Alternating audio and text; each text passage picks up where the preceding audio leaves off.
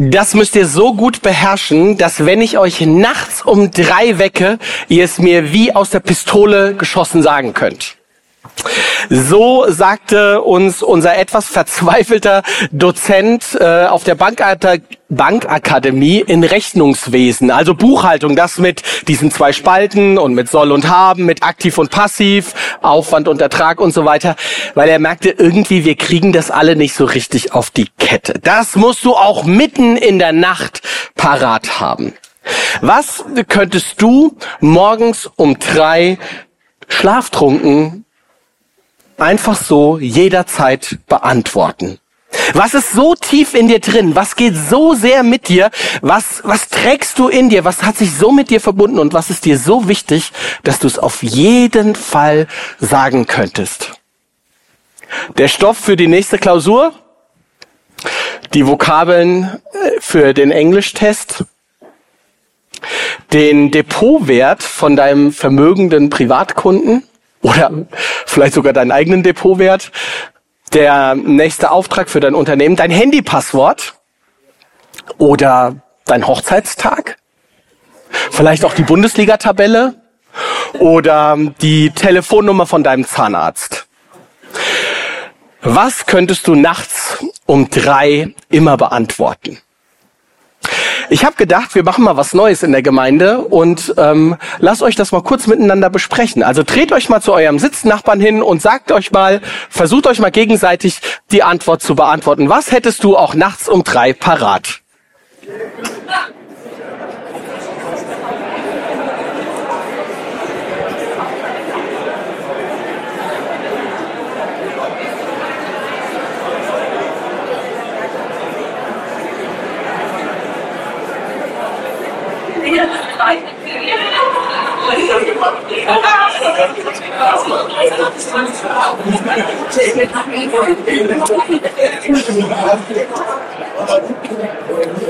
Ja, schön, ihr seid redefreudig, das äh, habe ich äh, erwartet. Und hätte mir vielleicht noch mit einem Gong überlegen sollen, wie ich euch wieder bitte, bei mir zu sein. Ja, ihr könntet euch scheinbar ziemlich viel nachts um drei erzählen. Auch Petrus. Auch Petrus hat einen Vorschlag dafür, was sich so sehr mit uns verbinden soll, was so sehr mit uns in uns drinnen ist, dass wir es auch nachts um drei sagen könnten. Und wisst ihr was, dafür hören wir ihm mal selbst wieder zu. Wir kümmern uns heute um den Abschnitt aus dem ersten Petrusbrief, Kapitel 3, die Verse 13 bis 17. Und da schreibt Petrus Folgendes. Wer kann euch etwas Böses antun, wenn ihr euch leidenschaftlich für das Gute einsetzt? Glückselig seid ihr, auch wenn ihr für die Gerechtigkeit leiden müsst. Fürchtet euch nicht vor den Drogen der Menschen, und lasst euch nicht erschrecken. Macht vielmehr in eurem Leben deutlich, dass der Herr Christus heilig ist. Seid jederzeit bereit, Rechenschaft abzulegen über die Hoffnung, von der ihr erfüllt seid. Denn immer wieder wird man euch auffordern, dafür Rede und Antwort zu stehen. Antwortet freundlich und in Ehrfurcht vor Gott, denn ihr habt ein gutes Gewissen. Dann müssen sich alle schämen, die euch in Verruf gebracht haben, denn sie reden schlecht über euch obwohl ihr ein rechtschaffenes Leben in Verbundenheit mit Christus führt. Es ist jedenfalls besser, für gute Taten zu leiden, als für schlechte Taten, wenn Gott will, dass ihr leidet. Das ist es also, was wir präsent haben sollen zu jeder Zeit. Seid jederzeit bereit, Rechenschaft abzulegen von dem, von der Hoffnung, von der ihr erfüllt seid. Vorher, am Beginn unseres Abschnitts, stellt Petrus aber eine seltsame Frage. Wer kann euch Böses antun, wenn ihr euch leidenschaftlich für das Gute einsetzt? Und direkt davor hatte Petrus noch geschrieben, denn die Augen des Herrn ruhen auf dem Gerechten und ihrem Gebet schenkt er seinen Ort. Aber er wendet sich gegen alle, die Böses tun. Das ist ein Denken, das einem jüdisch geprägten Christen erstmal vertraut ist. So hat man das verstanden. Wer mit Gott unterwegs ist, der ist auf seiner Seite und der erlebt Gutes. Und wer sich gegen Gott stellt, wer sich von ihm abwendet, der erlebt Böses. Petrus war selbst mit dieser Deutung der Wirklichkeit aufgewachsen und groß geworden. Diesem Automatismus. Gutes bewirkt Gutes. Und Böses bewirkt Böses. Natürlich gab es Ausnahmen, aber jede Ausnahme bestätigt ja im Endeffekt die Regel. Also, das war es, was er eigentlich nachts um drei parat hatte. Doch dann lernte Petrus Jesus kennen und war mit ihm unterwegs und entdeckte, irgendwie passt das nicht. Irgendwie stimmt es bei Jesus nicht. Denn einerseits war Jesus der beste Mensch, den er je kennengelernt hat, der sich auf die Seite der Armen und der Schwachen stellte, der, der erkennbar und spürbar den Willen Gottes an die oberste Stelle setzte, der so eng mit Gott verbunden war, dass er sagen konnte, wer mich sieht, der sieht den Vater. Aber gleichzeitig war Jesus derjenige, der, der sehr viel Schweres erleiden musste. Von Beginn an seines Lebens gab es Leute, die wollten einfach nur, dass er weg ist. Sie schmiedeten, schmiedeten Pläne gegen ihn und, und versuchten ihn klein zu kriegen, ja ihn umzubringen. Mit Erfolg. So dass Jesus am Kreuz starb. Den Verbrechertod. Leiden, obwohl ich eigentlich doch ein gutes Leben führe. Ähnliches wurde Petrus jetzt auch von den Christen berichtet, denen er diesen Brief schreibt. Denn sie litten unter Anfeindung, sie litten unter Widerständen, sie litten unter der beginnenden Verfolgung. Und so, so stelle ich mir vor, standen bei diesen, bei den Christen so Fragen auf. Haben wir uns geirrt? Haben wir das richtig verstanden? Also, wir wollten uns für Gott und seine Sache einsetzen, aber sind wir auszusehen auf die falsche Seite gerutscht? Sind wir bei Gott oder sind wir gegen ihn? Petrus fragt, wer kann euch etwas Böses antun, wenn ihr euch leidenschaftlich für das Gute einsetzt? Und diese Frage, die ruft ja fast automatisch die Antwort hervor, natürlich niemand. Aber genau das ist es, was die Christen erlebt hatten. Petrus, Petrus schaut genau hin. Aber nicht um, um die Christen ähm, zu verärgern oder zu verletzen, sondern um zu trösten und Mut zu machen.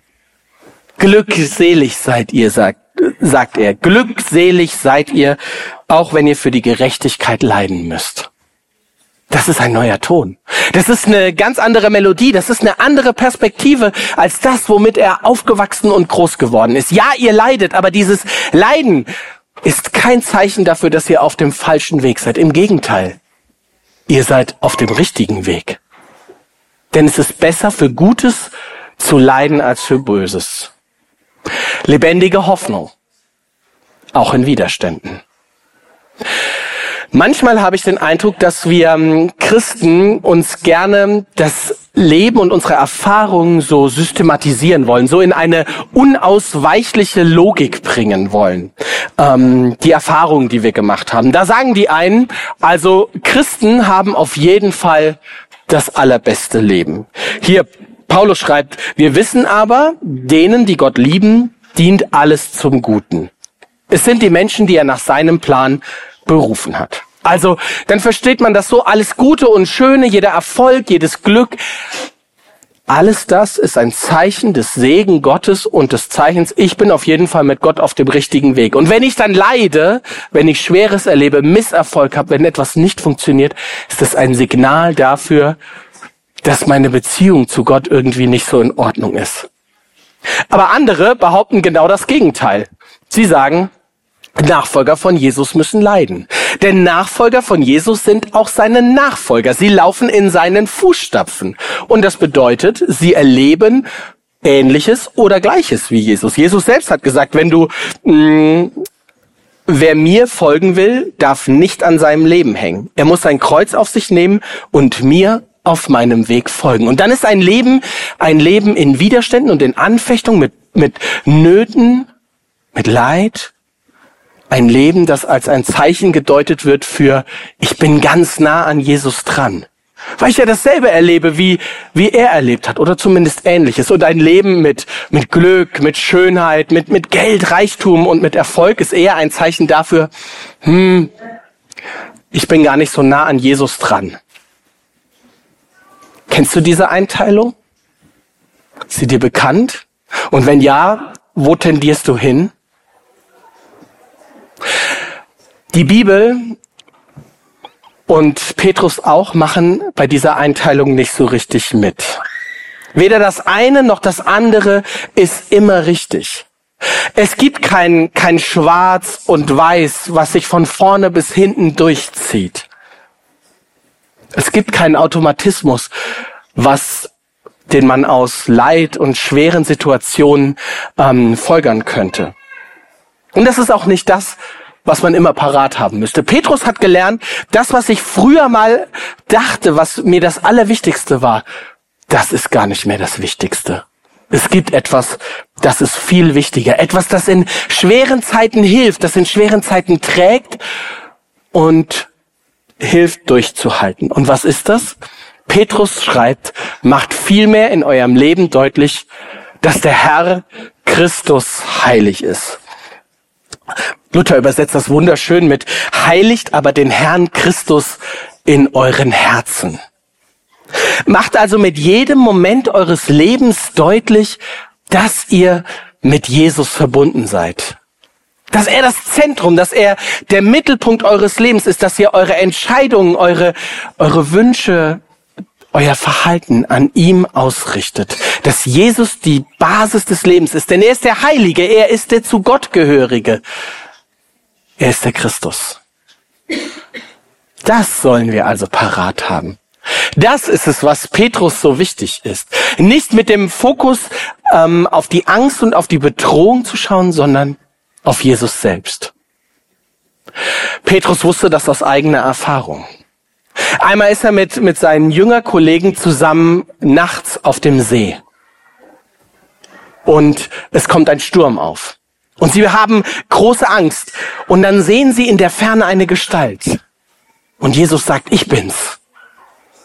Und dann sagt Petrus, wenn du es bist, dann sag mir, dass ich zu dir kommen soll. Und Jesus sagt, komm. Und, und Petrus geht los. Und die Bibel beschreibt das so schön. Und er läuft auf dem Wasser. Was für ein Wunder. Mit dem Fokus auf Jesus. Doch dann, und auch das beschreibt die Bibel wunderbar, dann steht er und dann spürte er den starken Wind. Sieht die Wellen, den Sturm bekommt Angst und droht zu versinken. Und Jesus ergreift seine Hand und rettet ihn. Heiligt Christus in euren Herzen.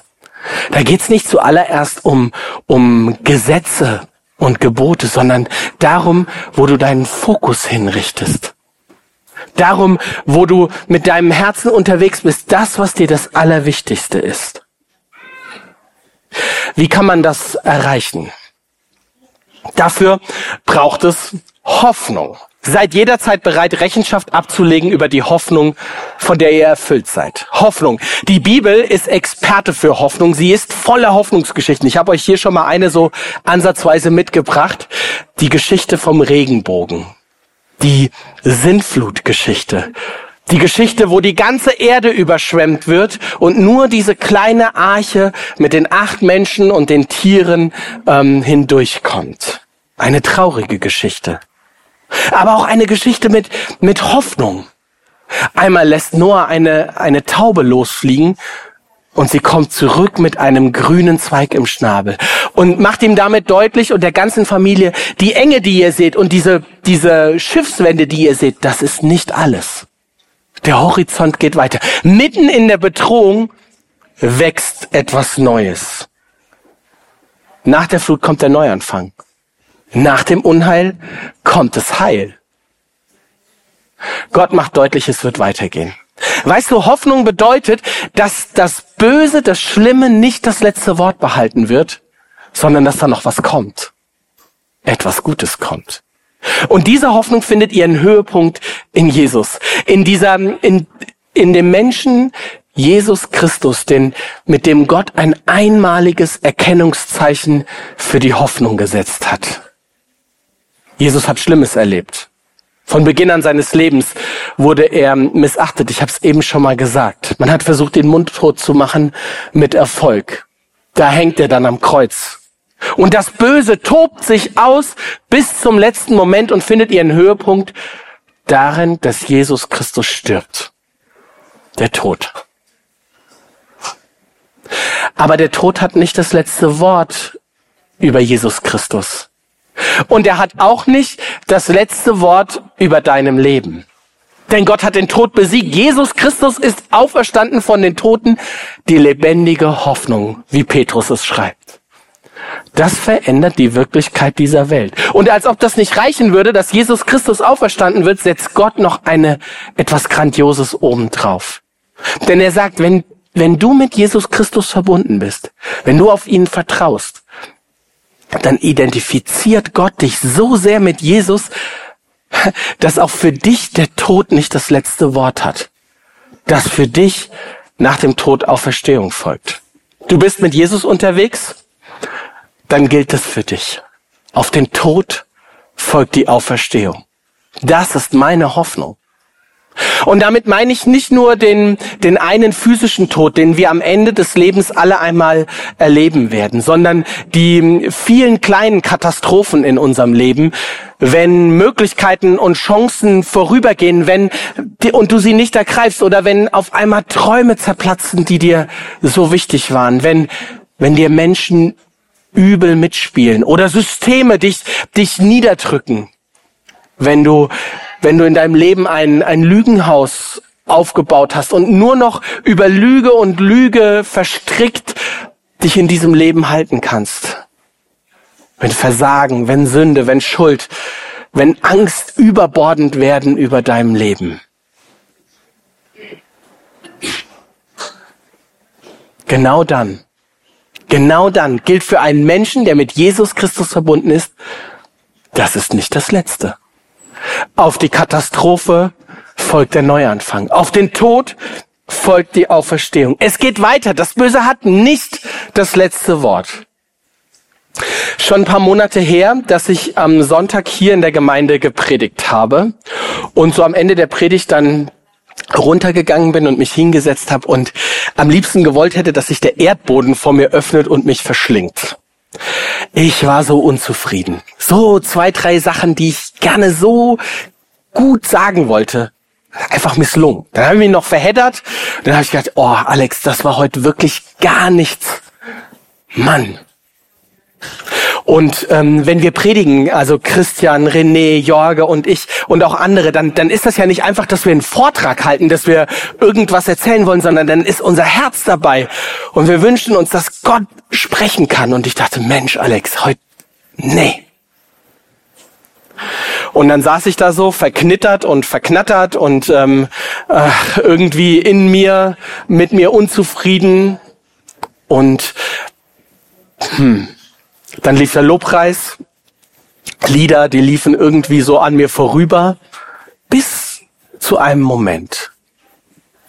Da haben wir dann gesungen, wenn dein Herz voll Schatten ist.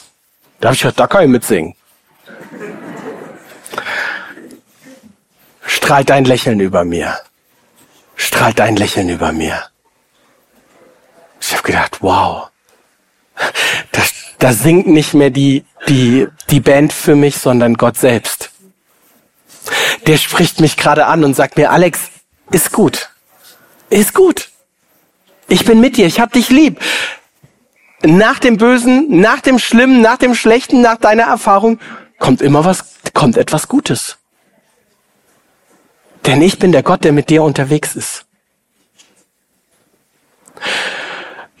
Wir werden das Lied übrigens nachher auch nochmal im Lobpreis singen. Was ist deine Hoffnung? Wie würdest du sie beschreiben? Was würdest du mir erzählen, wenn ich dich nachts um drei wecken würde und sagen würde, was ist Hoffnung für dich?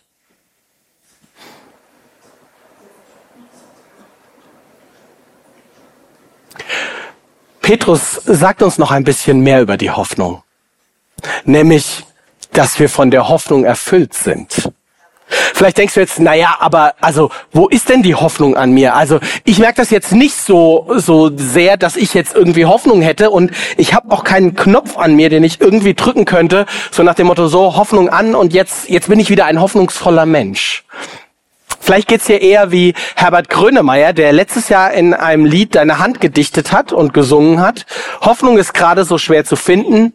Ich suche sie, ich schaue nach links und ich fühle mich blind. Menschen suchen Hoffnung. Wo ist sie nur? Petrus schreibt, sie ist in euch. Ihr seid erfüllt von ihr. Und das, auch wenn ihr sie nicht spürt, auch das, wenn ihr gerade nicht den Eindruck habt, dass die Hoffnung voll in euch drin ist, auch dann, wenn ihr sagt, ich finde den Knopf gerade gar nicht, auch wenn du sie nicht um nachts um drei parat hast, die Hoffnung erfüllt euch. Ich glaube, es ist mit der Hoffnung ein bisschen so wie mit der Dankbarkeit. Ähm, mit der Dankbarkeit ist das ja so eine Sache. Erst dann, wenn ich mich darauf fokussiere und mir die Frage stelle, wofür kann ich denn eigentlich dankbar sein? Erst dann entdecke ich, wie viel es in meinem Leben gibt, in dem, was ich gerade heute erlebt habe, wofür ich dankbar sein kann. Was richtig, richtig gut war. Genauso ist es mit der Hoffnung auch. Erst wenn ich mich darauf fokussiere, werde ich Hoffnungsgeschichten erkennen. Wo sind Momente? Wo sind Geschichten? Wo sind Menschen, bei denen du erlebst, nach dem Bösen, nach der Katastrophe, ist immer noch ein Neuanfang möglich?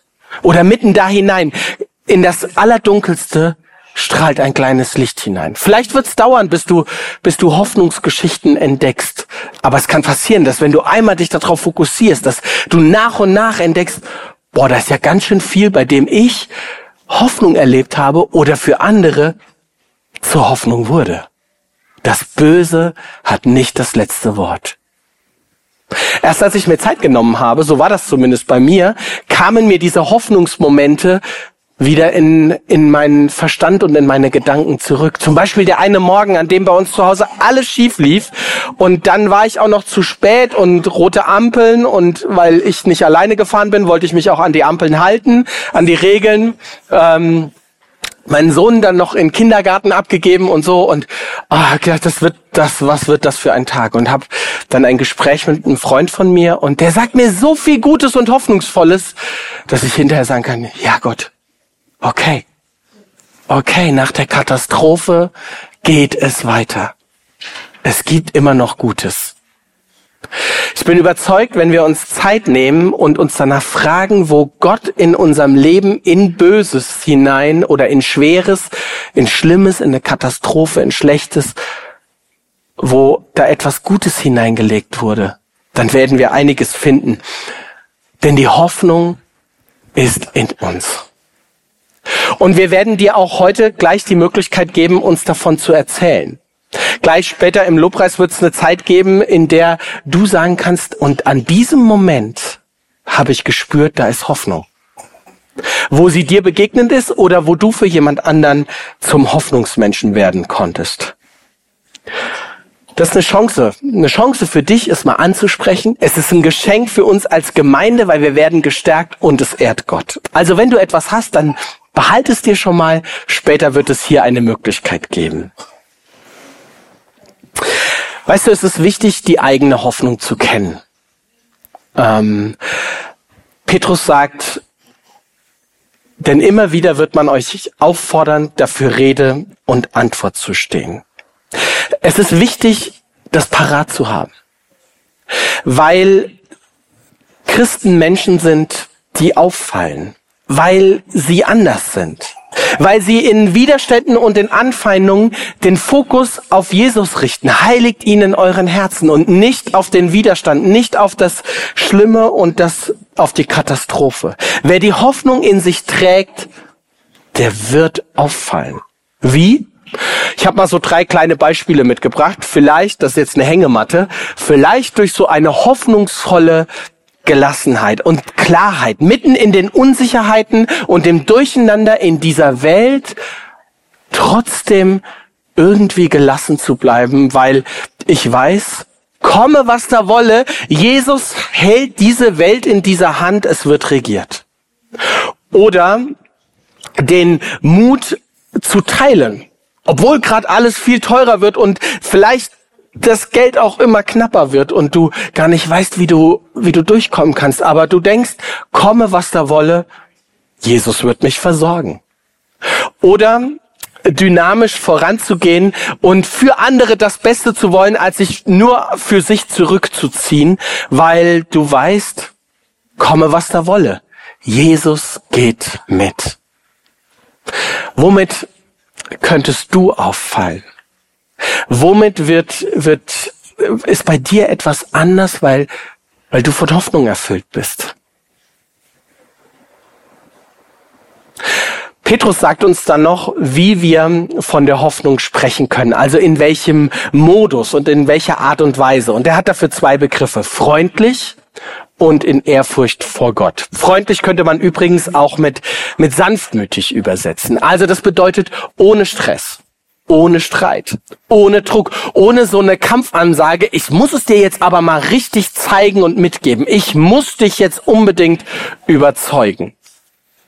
Freundlich bedeutet freundlich, hoffnungsvoll, davon erzählen, was dir wichtig ist.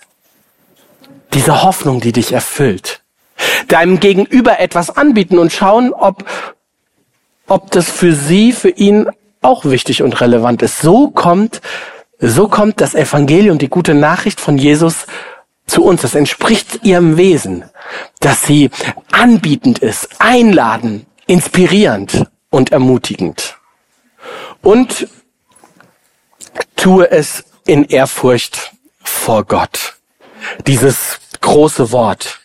Die Hoffnung, von der du erzählen kannst, ist nicht einfach nur eine schöne Geschichte, die man sich mal so zum, zum ins Bett gehen erzählen kann damit man besser einschlafen kann. Weißt du, es ist die Geschichte des lebendigen Gottes, der Himmel und Erde gemacht hat und dein Leben dazu mit, mit uns Menschen und mit dir ganz persönlich. Es ist die größte Geschichte aller Zeiten. Ehrfurcht bedeutet genau das im Blick zu behalten. Dass das, was du dem anderen erzählen kannst, diese Hoffnung, die, von der du erfüllt bist, dass du dass sie das Beste ist, was dir in deinem Leben passiert ist. Und dass sie das Beste ist, was auch deinem Gegenüber passieren kann. Redet freundlich und in Ehrfurcht vor Gott.